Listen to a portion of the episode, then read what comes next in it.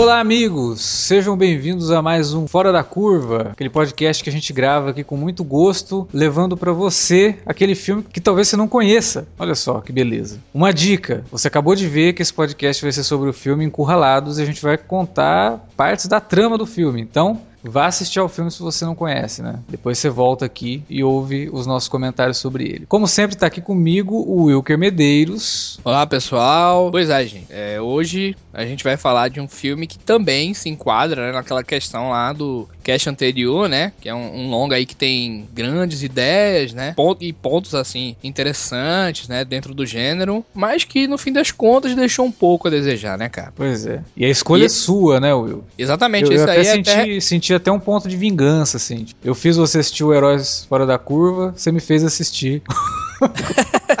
Quis pegar a ideia, né? Quis sacanagem, ideia, assim. sacanagem, não. e, e, assim, esse é até recente, né, cara? Esse é, talvez seja o filme mais recente que a gente comentou aqui agora, né? Filme de 2007, mas que chegou aqui no Brasil em 2008, só em abril. E eu achei legal, assim, trazer uma coisa mais recente, né? Vai que a galera assistiu aí, né? Perdida e, e gostou e ninguém comentou, então eu quis trazer pra cá, cara. Foi uma boa edição, vai dar pra falar bastante coisa dele. Mas isso a gente comenta logo depois da vinhetinha.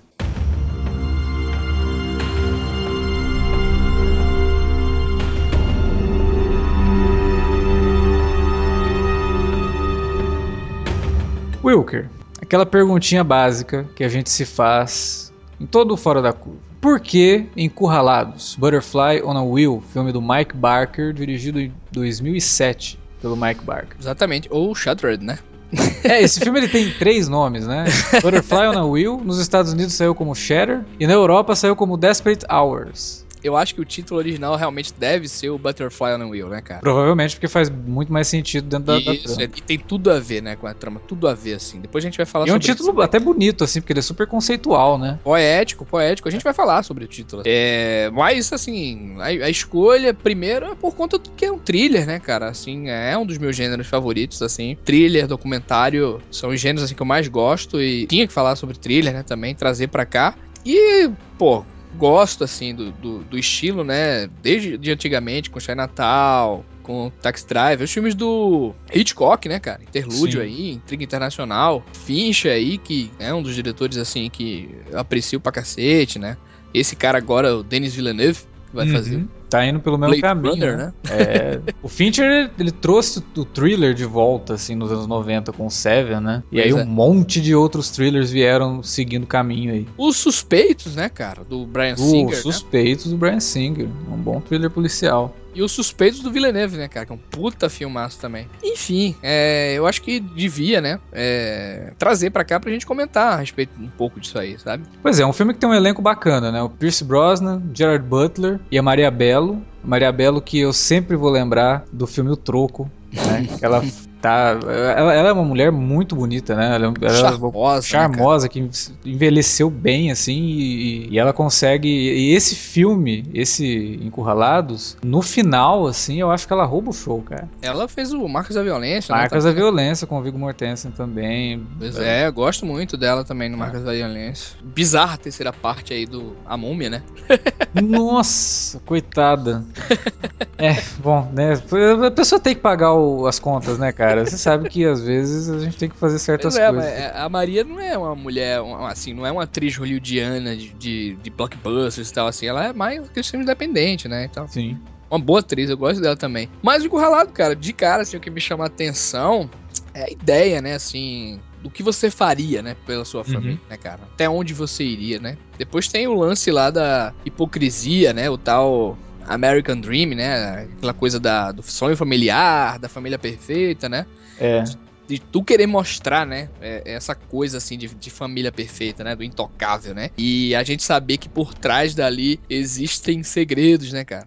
E isso sempre me encantou, assim, sabe? Beleza Americana foi um dos filmes que, por muito tempo, foi um dos filmes da minha vida, assim, sabe, cara? Pau a pau, assim, com Magnolia. E, e, e, isso sempre me chama atenção, essa, essa coisa do, porra, tudo tá perfeito, tudo é perfeito. A família tradicional é perfeita. Veja como é importante, sabe? E, uhum. e nada, cara. Todo, todo lugar, em todo é, convívio, existem segredos, existem intrigas, né? E esse lance, assim, é uma parada que me chama muita atenção, sabe? É, o que eu, o que eu gostei nesse filme, é, no personagem do Jared Butler, é essa discussão que ele, que ele promove justamente sobre esse negócio da família, né? Porque gira muito em torno do dinheiro. Então, que a primeira coisa que o Pierce Brosnan vai atrás do cara é assim, a primeira coisa que ele pergunta pro Pierce Brosnan, que que você, quanto você quer?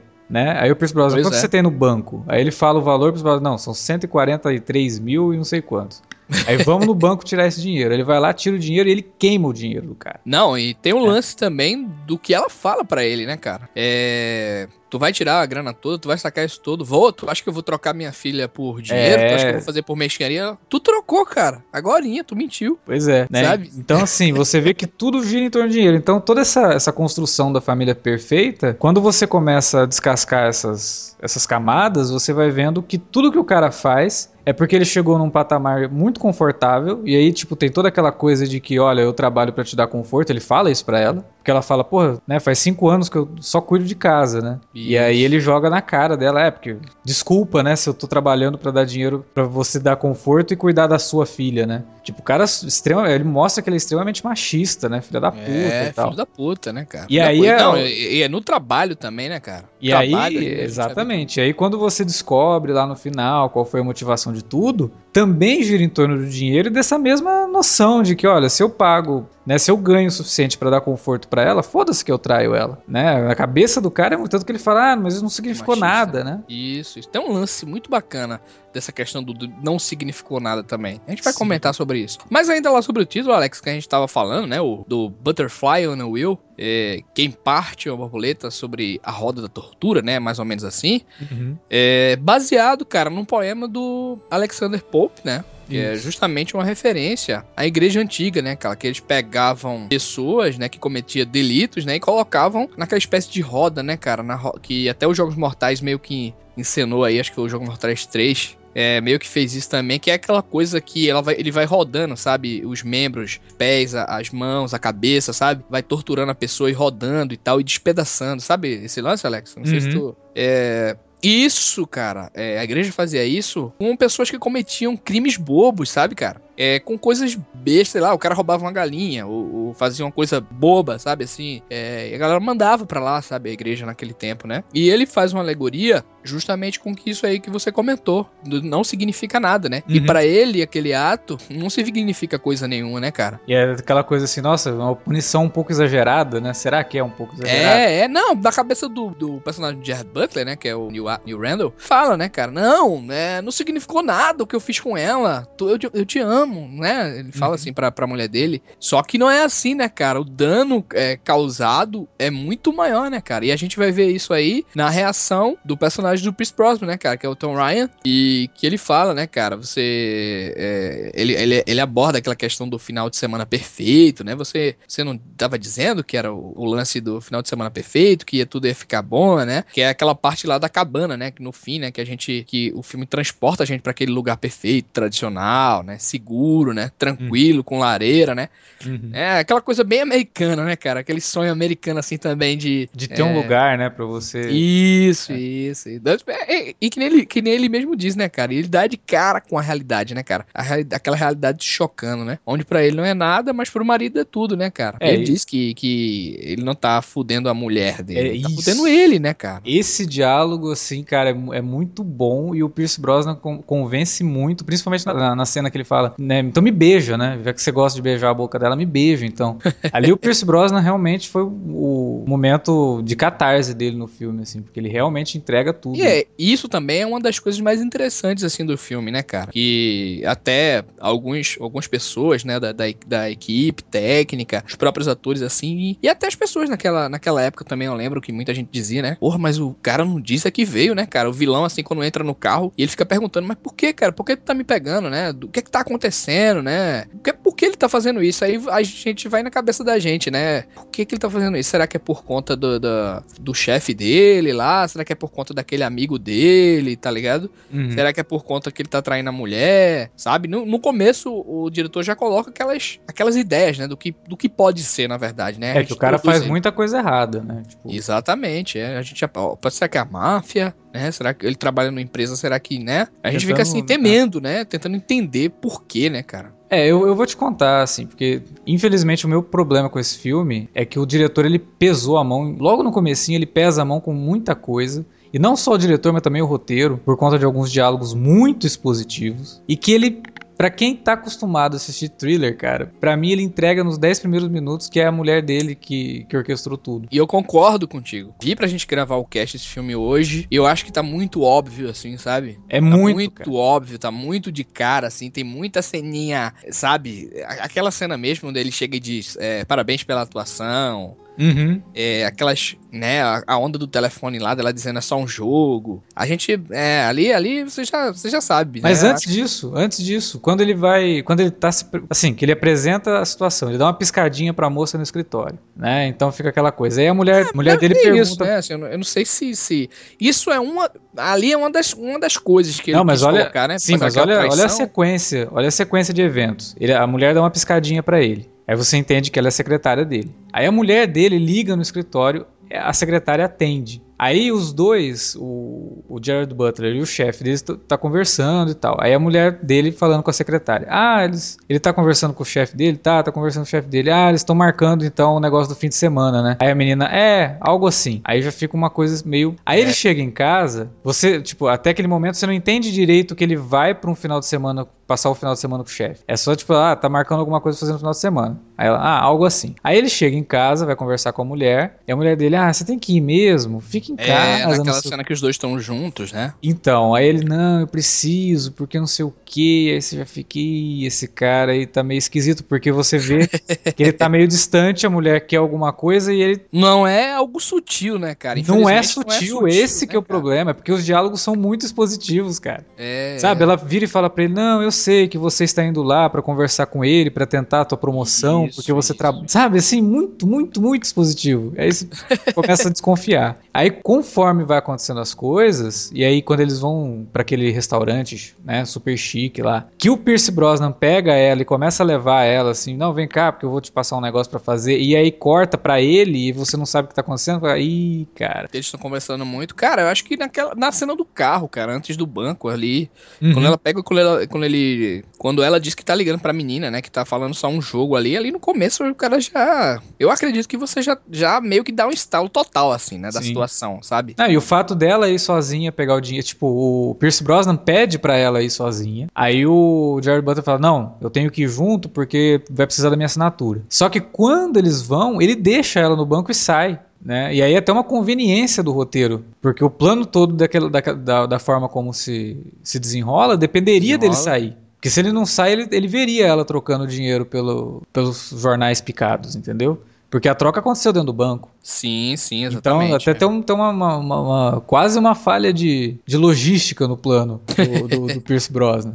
E aí, infelizmente, cara, por conta do começo, ele pesa muito a mão. E aí, a hora que é, tem todo o lance, assim, de que ele, que ele tá no, no, apartamento lá, né? Que eles vão achando que a menina tá no apartamento. Que aí o Pierce Brosnan, né? Faz todo aquele jogo psicológico com o cara, de fazer a mulher dele tirar a roupa na frente dele, de todo mundo, não sei o quê. E aí ele sai com ela de novo. É. E aí, quando ele fala com ela, tipo, ah, você sabe o que você tem que fazer? Puta, cara Ali, ali é entrega total. Se você tinha alguma dúvida, naquela cena você não tem mais, entendeu? E aí você sai. É, ele um tenta, acho que talvez corrigir depois, naquelas cenas onde é, a mulher perde o controle, né, cara? Sim. Onde, é. onde na verdade, o cara perde o controle, né? É. Tu vê que ela tem uma reação ali abrupta, né? Que ela vai para cima do cara, né? Uhum. Acontece aquelas coisas ali. Naquela cena mesmo onde o cara tá para se jogar, né? Lá do, do edifício, sabe? Uhum. É, lá embaixo, que ela. Cara, tu vai matar ele, tu vai matar matar ele, né? Sabe? Uma uhum. reação assim. É, não tipo, faz isso com ele, né? Mas mesmo assim, antes disso você já. É, já não, eu concordo, eu concordo. Acho que nesse aspecto, assim, é, eu acho que o diretor pesou realmente a mão e foi é, bem didático, assim. Realmente, eu acho que teria que ser muito mais sutil para o filme ser ainda mais interessante, né?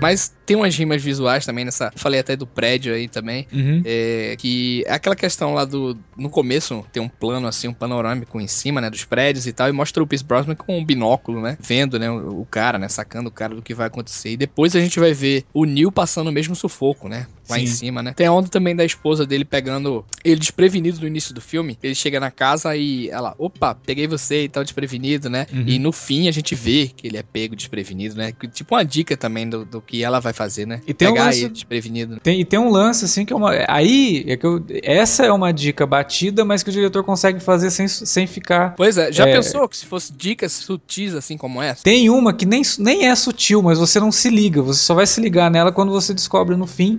Que é a primeira cena do filme, é ela, né? Ela tá deitada. Aí a câmera vira, você tá vendo o reflexo dela. Você não tava vendo ela, você tava vendo o reflexo. Então é ela que tem alguma coisa pra esconder, é ela que tem duas. Tem, tem uma visão distorcida, é ela que tem um outro lado. Entendeu? Pois é. E isso é uma das coisas também que me chama muita atenção, cara. Que é aquele lance, né? Que a gente fica.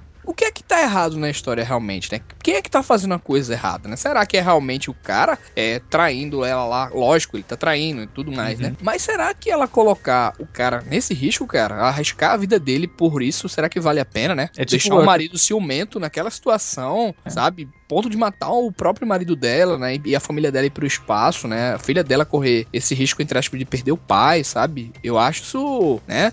É uma- é uma certa ambiguidade também, sabe? Sim. E tem toda aquela, aquela velha história de corrigir um erro com o outro, né? Isso, exatamente. Agora, falando a verdade, é, uma das coisas que mais me chama a atenção nesse filme, eu acho que é o trabalho estético, assim. Eu acho que eu tava até te falando, né? Antes Sim. de eu assistir o filme, eu até cheguei pra tu e disse, Alex, se atenta na parte visual, assim, que na época me deixou muito bobo, assim, esse lance. O design de produção de, do Rob Gray, eu acho que é um desbunde, cara. E, o- e o o Gray e o diretor de fotografia eles fizeram uma coisa, assim, muito interessante que tu vai começar a reparar logo na cena do carro, sabe? Quando os dois estão meio isolados naquele mundo e tal, e um dos vidros, assim, estão meio embaçados, né? Tipo Uhum. os Wachowski que fizeram em Matrix, né? Isso. E eles é, começam a enxergar o mundo deles assim através daquele vidro, né? E tal. E o Gray, cara, no, no, numa entrevista, né, que ele deu também, até no making off, eu acho que tem isso também. Ele fala que eles tentaram colocar os personagens, o filme inteiro, como se fosse dentro de um aquário, cara. Dentro de uma bolha, assim. Onde eles enxergam o mundo através de um vidro, sabe? E, tipo, o filme inteiro, cara, é assim. Tem. A casa deles é. É todo aberto com vidros, sabe? Uhum. A empresa é toda cheia de janela, assim, de vidro. O elevador tem um espelho infinito, assim, sabe? Que mostra, tipo, sem fim, assim, essa, esse lance, né? O banco, cara, onde eles vão, é todo cheio de vidro, né? Isso. Até as cenas externas na, da- na- no carro, na delegacia, sabe? É, A gente vê eles olhando através do espelho, assim, sabe?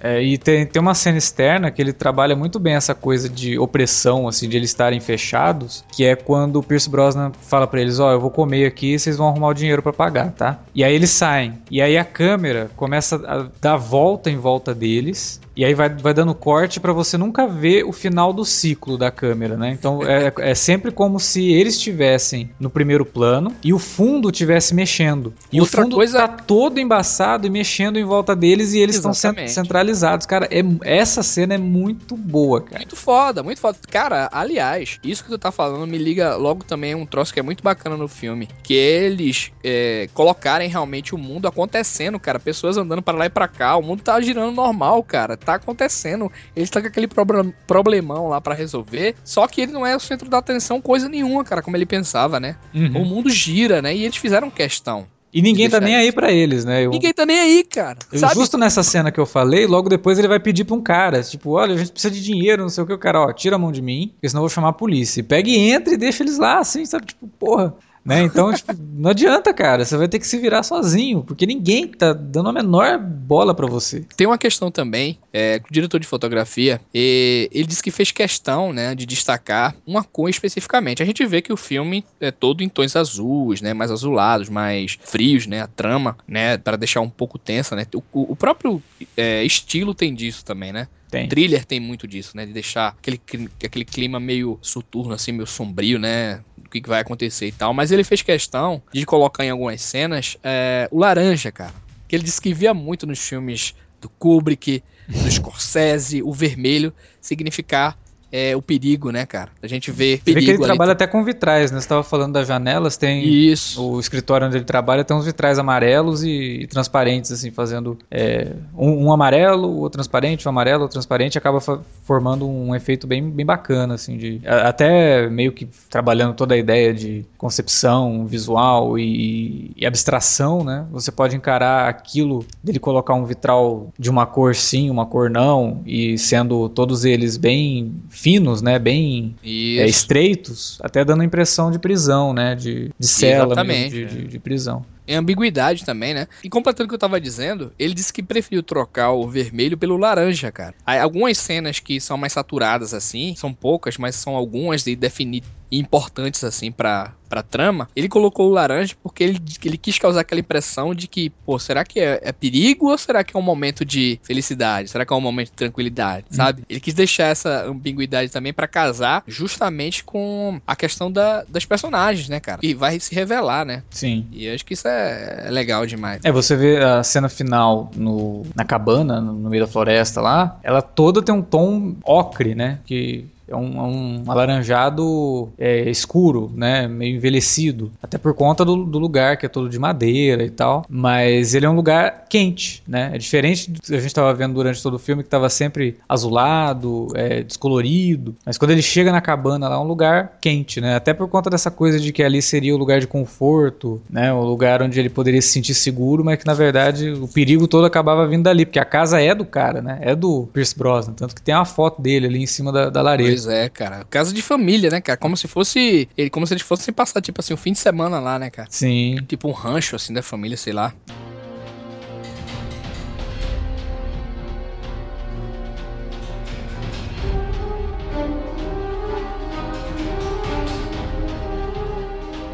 Sobre a questão das atuações, assim, no filme, cara, que me chamou muita atenção também. É outro ponto positivo que a gente podia destacar. É, é o lance de, de, ser muito convincente, sabe? Assim, e, e, e como os atores é, encararam esse roteiro, assim, logo de cara, né? Muita gente, principalmente o Chris Brosnan, né? Ele, ele ficou muito apaixonado por fazer esse filme, porque era um trabalho que para ele seria fundamental, assim, né? Que ele vinha do 007 Isso. e queria, na verdade, precisava, né? Fazer esse filme. Tanto é, que, tanto é que ele é um dos produtores, né, cara? E ele viu ali, assim, uma capacidade de, de drama muito maior, sabe? De mistério, de sair, né, cara, de um herói e ir pra um vilão, né, cara? Isso é, é, legal demais. E poder usar o sotaque irlandês dele, né? Não precisa, porque ele, ele tem um sotaque bem, bem carregado no filme. que ele que ele, quando fez o 007, precisava carregar mais no sotaque britânico. Ele britânico, podia carregar né? no, no, irlandês, mas ali não, ele não esconde nem um pouco a origem dele. E eu, eu, gostei realmente, como eu te falei, né? A cena dele, quando ele realmente revela tudo e que ele vai conversar com o Jared Butler, que ele estoura ali pro Jared Butler, eu acho que é o ápice. E talvez essa cena tenha sido uma cena que, quando ele leu o roteiro, ele falou: Não, eu preciso fazer isso, né? Porque isso daqui não tem nada a ver com 007 e eu realmente preciso fazer isso, mostrar que eu consigo fazer outras coisas. O problema do Pierce Brosnan talvez seja uma coisa nossa, externa, né? A gente acostumou a ver ele como 007, ver ele como galã, Putz, cara, por mais que o cara deixe a barba meio por fazer, assim, ele continua com aquele jeitão de metrosexual dele, entendeu? Ele é muito bem cuidado, ele é muito galã, mas funciona, funciona bem por conta dele. Dele se doar Isso, mesmo pelo, é. pro papel e levar até as últimas consequências. Não, assim. e, e, como ele é um sujeito que não tem cara de, de ser um bandido, né, cara? Uhum. Tem cara de ser realmente um pai de família, um, um, cara mais cuidado, né? Um cara que trabalha e tal. Dá aquela impressão também de que, porra, peraí, Será que o que, é que esse cara tá fazendo? Esse cara tem um filho, esse cara é dessa, desse jeito, tem uma aliança, né? Uhum. Mostra sempre a aliança dele. E. Não, não ele né? encontra o filho, né? Ele encontra o filho pois é. no meio do caminho, pois é. assim, é. e você fala, pô, estranho, né? Será que esse, esse, encontro foi planejado também? Né? Ele... É. Desse encontro teve uma cena até que foi cortada, cara. Que o... ele apresentava, né? O amigo dele, né? Que ele fala assim: não vai me apresentar o teu filho, cara? Tal, não sei o quê. Aí depois é que ele chamava ele pra pegar uma carona, né? Uhum. Aí o diretor preferiu cortar e não ter muita relação, colocar ele de lado, assim, pra, pra coisar. Até mais falando do Butler, né, cara? Talvez essa seja a atuação mais dramática, né, cara, da carreira dele, né, cara? É tipo é. o Harrison Ford ali em busca frenética, sabe? Tem um momento ali que o Butler tá na, naquela cena da delegacia, sabe? Que, o policial diz a ele que ela veio avisar antes. A cena hum. lá do parapeito também, que ele, que ele tá maluco lá, cara. E o Butler disse que quando pegou aquilo ali, falou: Porra, esse é o papel da minha vida, é o melhor papel que eu peguei até hoje, cara. Assim, na cabeça dele, né? Antes de, de, de fazer o filme. É o papel que eu preciso, cara. É o que eu preciso pra, pra é, entrar de vez, assim. Porque ele era muito conhecido, né? Pelos blockbusters, né, cara? Pelos aqueles filmes de ação e tal, né? Ou Isso. até romance, alguns romances assim. É, que ele fez aquele com, com Hiller Swank, né, cara? Isso, ele tinha feito. Pô, a gente tá falando do filme de 2007, né? E ele. Naquele mesmo ano ele tinha feito 300, né? então ele tava naquela coisa de ser o cara de filme épico, né? De ação e não sei o quê. Fora que ele tinha feito o Reino de Fogo, tinha feito o Tomb Raider, o segundo, né? O filme da Lara, Lara Croft. Fez o Fantasma da Ópera, que foi um erro de percurso.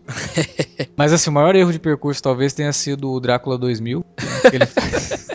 Cara, muita gente não, nem liga ele ao Drácula 2000. Eu acho que foi o primeiro filme com ele que eu assisti, cara. Foi o Drácula 2000. É, foi um dos também. Acredito que foi um dos também. É, cara, foi, foi triste. Mas, mas eu lembro assim, de lembrar, Gerard Butler, o primeiro mesmo foi o Fantasma da Ópera, cara. Fantasma da Ópera? É. Que é de 2004, né? Bem é, depois do Drácula 2000. É, foi, acho, não, mas eu não me lembro, eu não tinha na cabeça Gerard Butler, sabe? Uhum. Não era um ator Gerard Butler, assim. Eu lembro que Gerard Butler, mesmo o nome Gerard Butler, foi depois do Fantasma da Ópera, assim, que o pessoal realmente sabia, né? Realmente quem era o cara. Aí, aí depois que você assistiu o Fantasma da Ópera, você viu que ele, cantor, ele não era, né? Ele podia até ser um ator.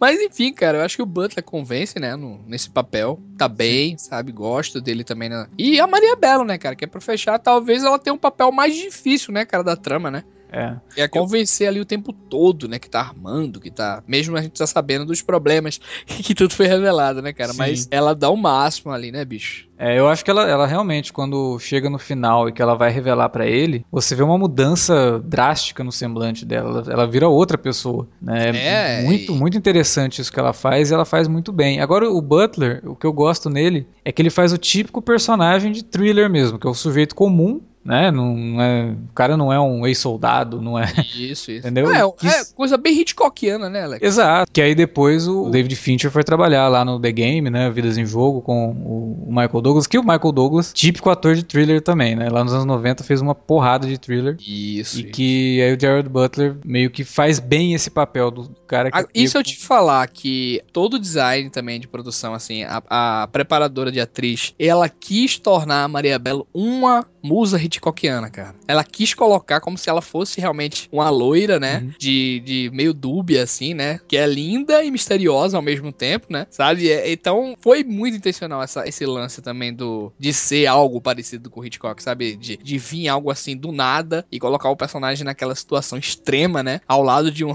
de uma loira completamente dúbia, assim. Então, esse lance também do Hitchcock, da, do esquema de como foi feito, é bacana também. E o elenco em si, né, cara? em todo, assim, eu acho que é um, mais um ponto positivo, assim, no filme. É, o elenco, o elenco tá realmente muito bem. Foi, parece que a direção de atores, ela foi, eh, teve mais impacto do que a, a direção do próprio filme, assim, né? Pois é. É, é, é, aí que tá o grande problema, né, cara? É. Infelizmente, assim, e, o cara não teve tato suficiente para fazer um trailer daquele que a gente fica sem fôlego, né, cara? Da gente fica porra, cara, isso, né, tem, tem muita, tem, tem tanta ideia boa esse filme, cara, tem tanta coisa para se trabalhar, tem um auxílio de produção, assim, tão refinado, né, a gente vê que é tudo muito planejado, que textualmente também é um filme interessante, que tem boas atuações. Tem uma trilha até meio que pulsante, né, cara, também. Que, que eu gostei da trilha. Exatamente. Eu, a trilha eu acho bem bacana. Bem bacana. Ela, ela, é uma trilha até meio noir. Ela me lembrou mais o, a trilha do Chinatown, por exemplo. É, é Do que a trilha de um, de um thriller de, do Hitchcock. É, é, Mas... é meio triste, assim, né, cara? Sei lá, meio... É, é.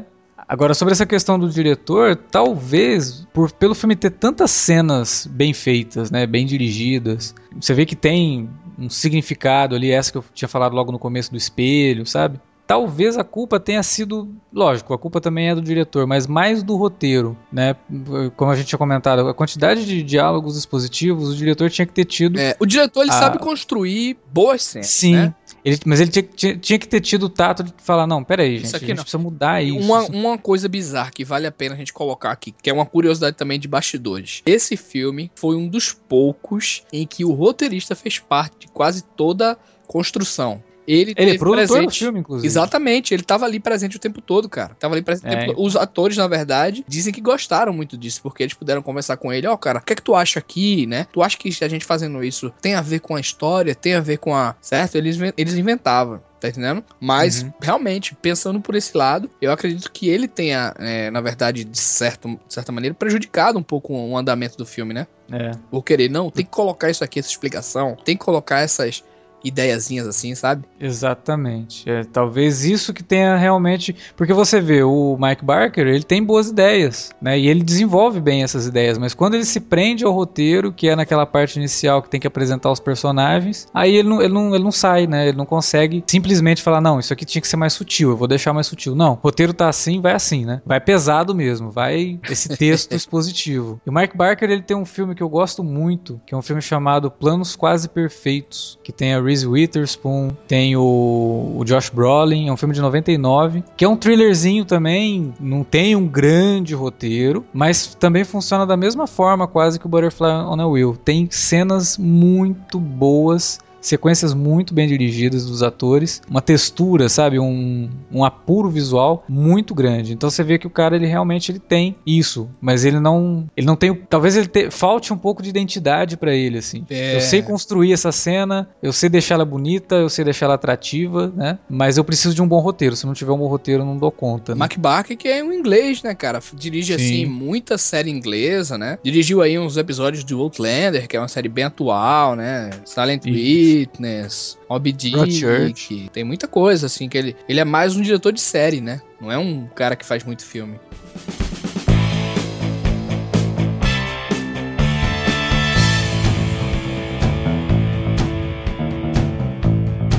É, no geral, é bem isso, né? Eu acho que é um filme que vale a pena ser visto, se você já viu, revisite. É um filme que deve ter passado no. é o típico filme que eu gosto de chamar de filme do Super Cine. Super Cine, cara. Eu acho que só pelas atuações e pelas concepções visuais e textuais, eu acho que vale a pena você ir atrás bastante de encurralados, assim. É, é, é, um filme que passou despercebido, né? Que tem seus problemas, mas que merece realmente a gente dar uma conferida, porque tem coisas interessantes. Se você já assistiu o filme, gostou, não gostou, acha que ele, né, concorda com a gente, não concorda, deixa um recado aí, deixa um, um comentário pra gente no post desse podcast, ou você pode mandar um e-mail para alertavermelho@cinealerta.com.br ou lá nas redes sociais no facebook.com/cinealerta ou no Twitter no arroba Cinealerta.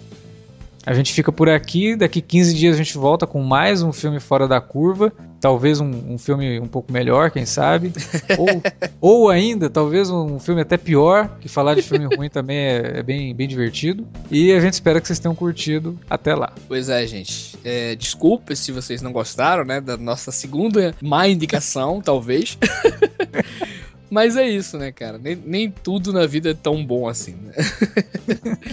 então, até 15 dias, pessoal. Até mais.